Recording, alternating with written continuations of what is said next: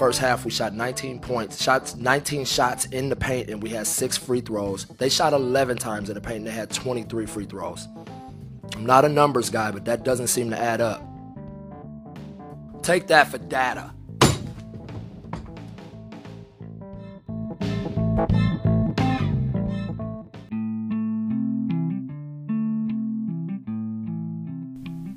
Bonjour à tous, c'est Emmanuel et bienvenue dans l'épisode 10 de TechZad for Data. Et oui, déjà le dixième épisode alors que nous ne sommes qu'au mois de septembre. Un mois de septembre, une fois n'est pas coutume, qui a vu se dérouler le Tour de France 2020 et sa conclusion ce week-end. Le Tour de France, c'est d'abord bien évidemment l'épreuve cycliste ultime, celle que le grand public connaît et celle que n'importe quel cycliste du monde entier rêve de pouvoir un jour remporter. C'est aussi bien sûr une partie du patrimoine français et l'arrière-plan parfait pour les siestes d'habitudes estivales. Car oui, même en tant que fan absolu de vélo, il peut arriver que le cyclisme soit ennuyant, rébarbatif, sans saveur ni panache. Dans la longue histoire du vélo, on adore raconter des éléments de bravoure, des héros devenus oubliés, des histoires d'échappées au long cours, des victoires pleines de souffrance et de coups d'éclat. Depuis quelques années, on est un peu plus loin de tout ça. Le cycliste serait-il devenu un sportif froid, calculateur, voire parfois cynique? En tout cas, il y a un homme qui lui est persuadé que le cyclisme doit se vivre et surtout se gagner de cette manière, un dénommé Dave Brailsford.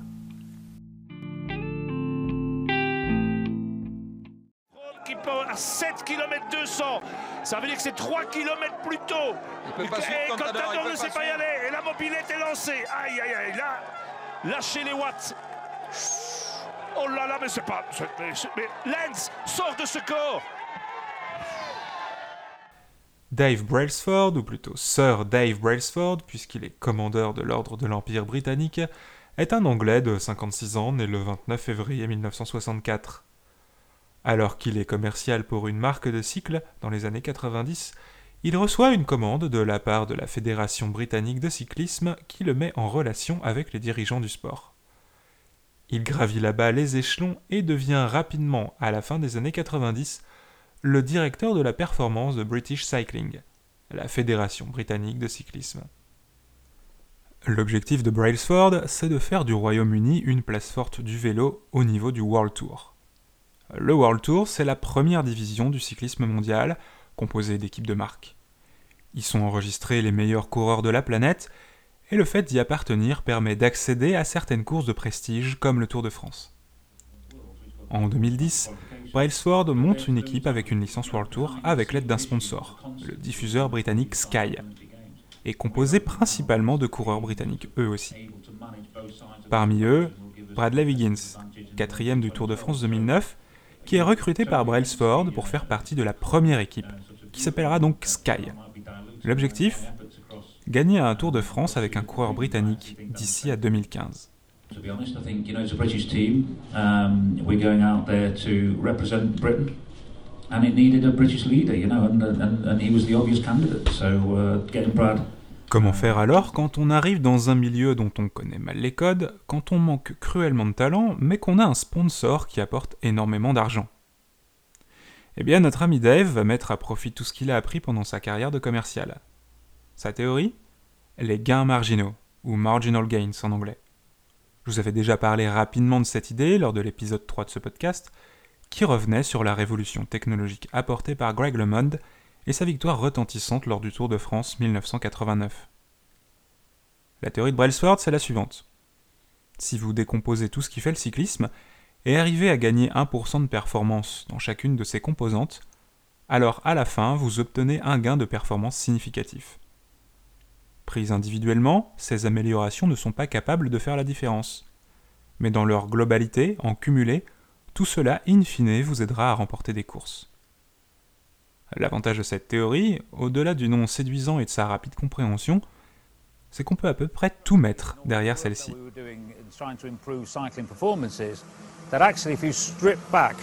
Everything that you could think of and improve each one by a small percentage, a marginal percentage, marginal amount, then when you clump it all together, you get this big improvement.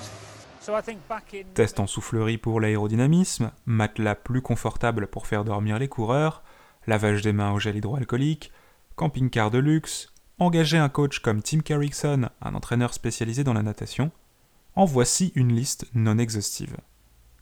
Tout ce que peut faire l'équipe Sky, nouveau ou repris à une autre équipe, passe sous la giron de la fameuse théorie des marginal gains. Si certaines pratiques, comme le décrassage sur home trainer après les courses, ont depuis été adoptées par d'autres équipes, qui en voient clairement les bénéfices, certaines pratiques paraissent anodines, voire complètement fumeuses. Lors des deux premières années de l'équipe Sky, le reste du peloton professionnel les moque un peu. Ces derniers vont très vite déchanter. En septembre 2011, lors de la deuxième saison professionnelle de l'équipe, et alors que Bradley Wiggins n'a pas franchement réussi à briller sur les Tours de France 2010 et 2011, a lieu le Tour d'Espagne, ou la Vuelta. Lors de cette épreuve, Wiggins se classe troisième, juste devant son surprenant compatriote et également coéquipier chez Sky, Christopher Froome. Un parfait inconnu, même pour les suiveurs assidus du cyclisme. Le premier de cette Vuelta, c'est l'Espagnol Juan José Cobo, un coureur qu'on appelle communément dans le milieu une chaudière, dopé jusqu'à la moelle. Arrive enfin le Tour de France 2012. Bradley Wiggins en est le grand favori. Au terme d'une course complètement maîtrisée par Sky, Wiggins l'emporte et cette fois c'est Froome qui finit derrière, alors qu'il semblait plus fort que son leader. La Sky écrase totalement les grands tours, notamment le Tour de France. L'objectif de Brailsford de remporter un Tour de France en 5 ans est donc réalisé en cours de troisième année. C'est le début d'une domination sans partage. Froome remporte les tours 2013, 2015, 2016 et 2017. Il remporte également le Tour d'Espagne en 2017 et un Tour d'Italie en 2018.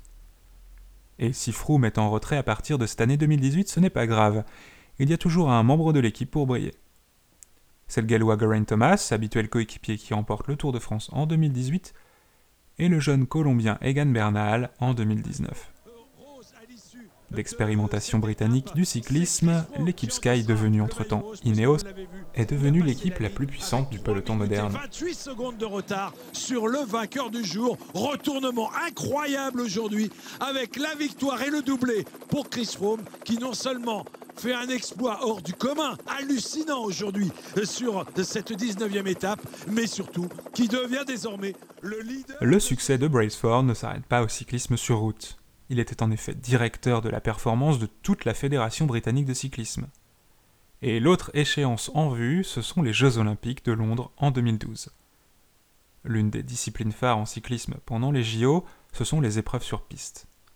En 2004, à Athènes, alors que Brailsford est aux commandes depuis quelques années, l'équipe de Grande-Bretagne réussit à ramener deux médailles d'or des Jeux Olympiques, soit sa meilleure performance depuis 1908. Mais ça ne va pas s'arrêter là. En 2008 et surtout en 2012, l'équipe de Grande-Bretagne écrase toute la concurrence. Elle rapporte à chaque fois 8 médailles d'or et finit meilleure nation de la catégorie cyclisme. Les épreuves des championnats du monde ne sont pas en reste, puisqu'au total, c'est quasiment 60 titres de champion du monde qui seront obtenus entre l'année 2003 et l'année 2013 par la Fédération britannique de cyclisme. La réponse de Brailsford quand on lui demande la recette de son succès? Les gains marginaux. La théorie commence à faire pas mal de bruit. Ses détracteurs la moquent, la prennent pour un mauvais prétexte cherchant à cacher des pratiques plus douteuses, mais beaucoup d'autres essaient de l'appliquer à d'autres sports ou domaines. Brailsford intervient donc dans des conférences, participe à des meetings, intervient dans des entreprises, dans des grands groupes, pour présenter sa méthode. Il fait des émules dans d'autres sports, avec toujours derrière la tête l'idée que cumuler des petits gains de performance sur des composantes très spécifiques vous donnera à la fin un avantage non négligeable. Dans le football, par exemple, à Liverpool, Jürgen Klopp choisit spécifiquement un entraîneur pour travailler les touches. Les exercices autour des coups de pied arrêtés sont aussi légion, même si fréquents depuis plusieurs années. Dans d'autres disciplines, comme les sports américains ou le rugby, on a déjà depuis longtemps intégré cette notion de travailler sur des phases très précises. Des entraîneurs hyper spécialisés chez les défenseurs ou chez les attaquants par exemple. Devant le sentiment du devoir accompli, Dave Brailsford quitte la Fédération britannique de cyclisme en 2014 pour se concentrer sur l'équipe Sky. Mais comme toute équipe cycliste, Sky n'a pas échappé à une composante du sport à laquelle on pense forcément le dopage. Au-delà des marginal gains, la tolérance zéro à l'égard du dopage fait partie de la communication officielle de l'équipe qui refuse ainsi de travailler avec des personnes ayant été impliquées de près ou de loin dans des affaires du type. Pourtant, dès 2012, l'équipe doit se séparer d'un de ses directeurs sportifs, d'un de ses entraîneurs, et ainsi que du médecin Geert Linders, qui sera suspendu à vie par l'Union cycliste internationale pour activité de dopage. Au cours de son existence, quelques-uns des coureurs de la Sky devront faire face à des suspensions. Le Britannique Jonathan Tiernan-Locke, le Colombien Sergio Henao et Christopher Froome lui-même, même s'il sera ensuite blanchi. Pour les dirigeants de l'équipe et Braceward, aucun souci à se faire, ces histoires ne reflètent en rien la réalité. Des personnes passées par l'équipe avouent que la Sky a parfois un petit peu joué avec la réglementation sur le dopage, notamment en utilisant ce qu'on appelle des autorisations thérapeutiques. C'est-à-dire que vous avez le droit d'utiliser un produit considéré comme dopant si vous en avez l'autorisation par un médecin dans le cas d'un traitement pour soigner une maladie comme l'asthme par exemple. Les marginal gains ne seraient donc qu'une façade. Vainqueur du Tour de France 2012, le Britannique Bradley Wiggins et son équipe Sky sont pointés du doigt dans un rapport parlementaire sur le dopage. On y apprend que le coureur a eu recours à un puissant corticoïde, non pas pour se soigner, mais pour améliorer ses performances. C'est pourtant conforme au règlement, mais voilà qui relance le débat sur l'éthique dans le sport.